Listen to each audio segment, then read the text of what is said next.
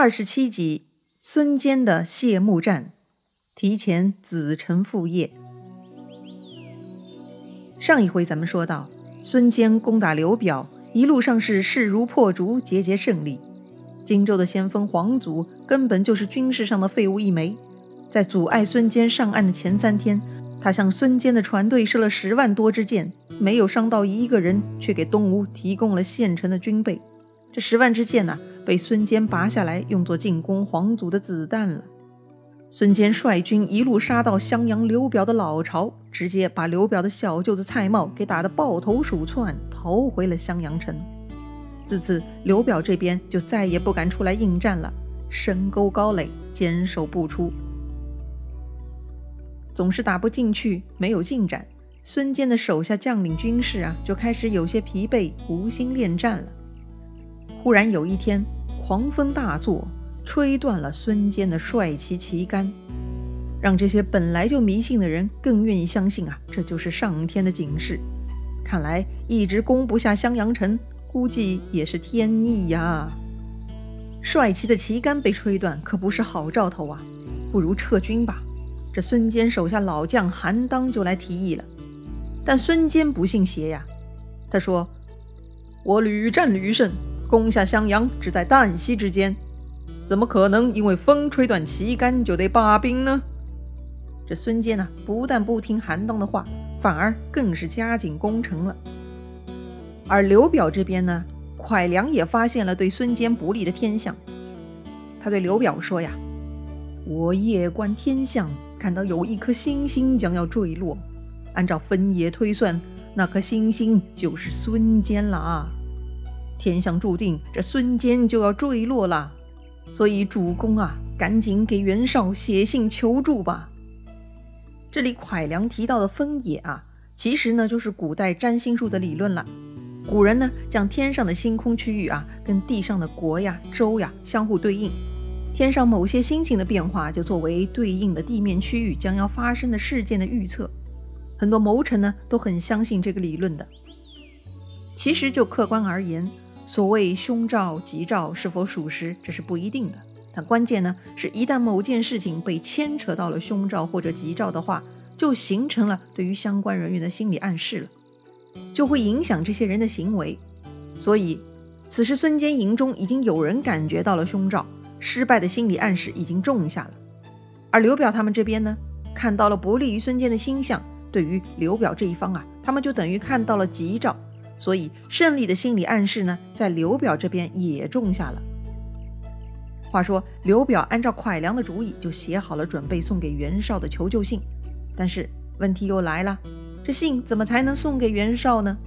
现在襄阳城被孙坚包围了，铁桶一个，怎么出去呢？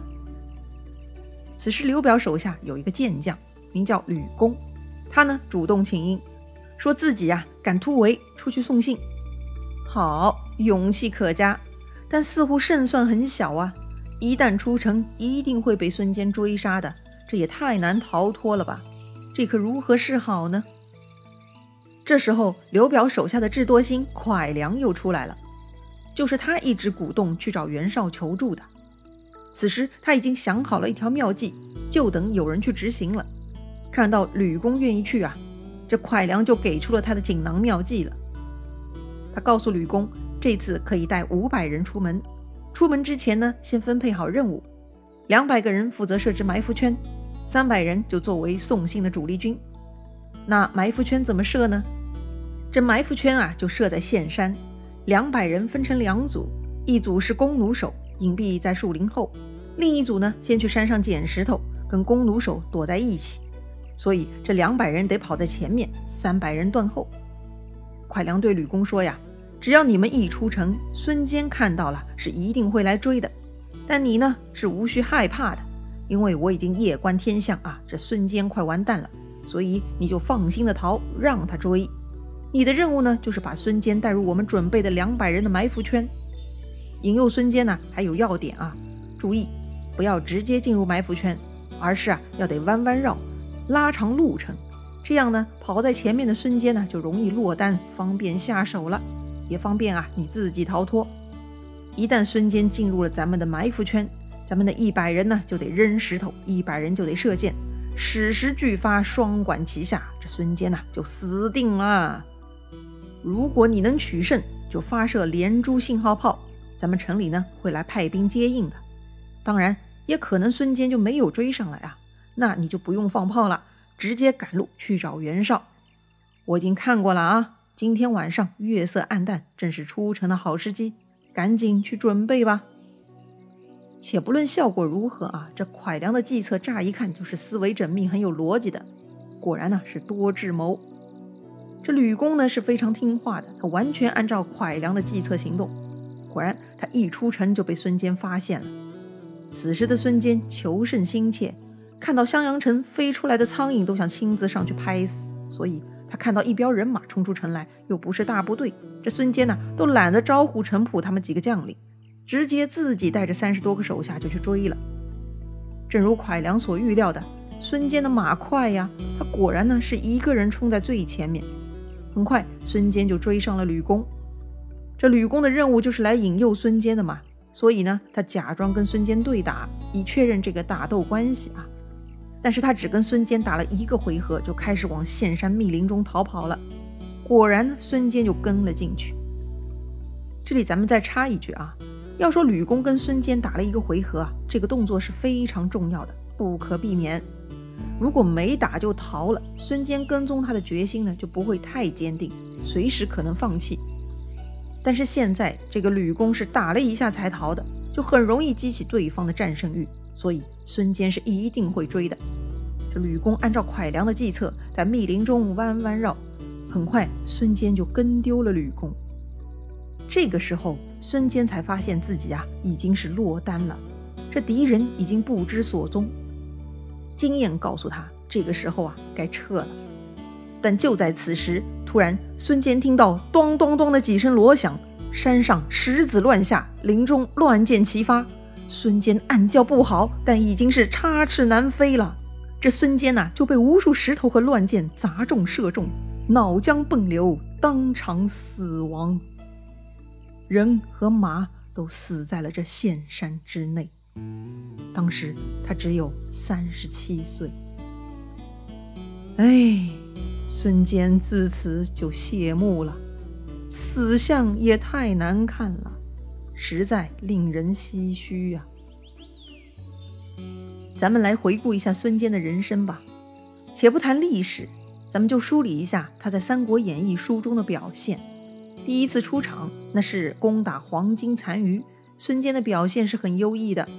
第二次出场，他平定了长沙叛乱，虽然没有详细描述，寥寥数语就交代了他成功平叛，并且从此成了乌程侯、长沙太守。第三次出场，到了十八路诸侯会盟，他主动争取了先锋一职，第一场就给了华雄一个下马威。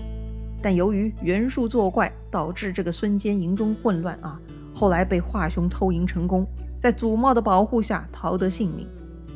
第四次出场呢，已经是董卓迁都长安了，孙坚率先进入洛阳灭火，关闭被盗的陵墓，重修太庙，组织大伙儿祭祀，算是十分忠义的。他的正面形象啊，一直维护到他拿到那个传国玉玺。打那儿以后呢，他的心态就发生变化了。后来他跟袁绍及刘表的冲突，都是因为这个传国玉玺，直到最后丧命，全部啊都是由这个传国玉玺带来的仇恨而引发的。孙坚是勇武的，也是有作为的，本来也是个能臣。但传国玉玺给他的刺激和诱惑实在太大了，摧毁了他的意志，也引导他走上了另一条路。此外，书中提到他为了隐匿传国玉玺啊，发了两次毒誓，誓言呢都是不得好死。结果，他还真的死得很难看，就如同誓言应验了一样。这个呢是罗贯中先生的设计了，他呢在传递一种报应说啊，也是给孙坚的死埋下了伏笔。好吧，说回战场，这孙坚死在了埋伏圈，他手下其他三十几个人也被吕公杀光了。这个时候啊，吕公就放起了连珠信号炮，襄阳城里头整装待发的皇族、蒯越、蔡瑁就分头带兵杀出来了，搞得江东军啊措手不及，一片大乱。好在呢，远处看守船舶的黄盖是很警醒的，他听见喊声震天，就带了自己的水军杀了过来。正好半路遇到了皇祖，三下五除二，黄盖啊就活捉了皇祖。此时，在孙坚营中的陈普突然发现襄阳城里杀出了军队，但这个时候他找不到孙坚，营中已经大乱，难以组织抵抗。得了，保着孙策先逃命吧。说来也巧了，这陈普在逃命的路上啊遇到了吕公。要说这回呢，还真的是天意了。这吕公虽然按照蒯良的计策成功杀死了孙坚，但他的武艺啊实在是不咋地啊，跟陈普打了没几个回合，就被陈普一矛刺落于马下，当场死了。可惜了这吕公啊，虽然杀了孙坚有大功，但他没能享受到胜利的果实，也早早被陈普给报仇了。好在黄盖的水师给力啊，虽然东吴军队很混乱，但襄阳兵呢也没能占到便宜。这两军大战呢。一直从晚上杀到天亮，也没有灭掉对方，只能各自收兵了。孙策呢，在陈普的掩护下，顺利跑到了汉水，其他东吴的军将呢，也都陆续归拢。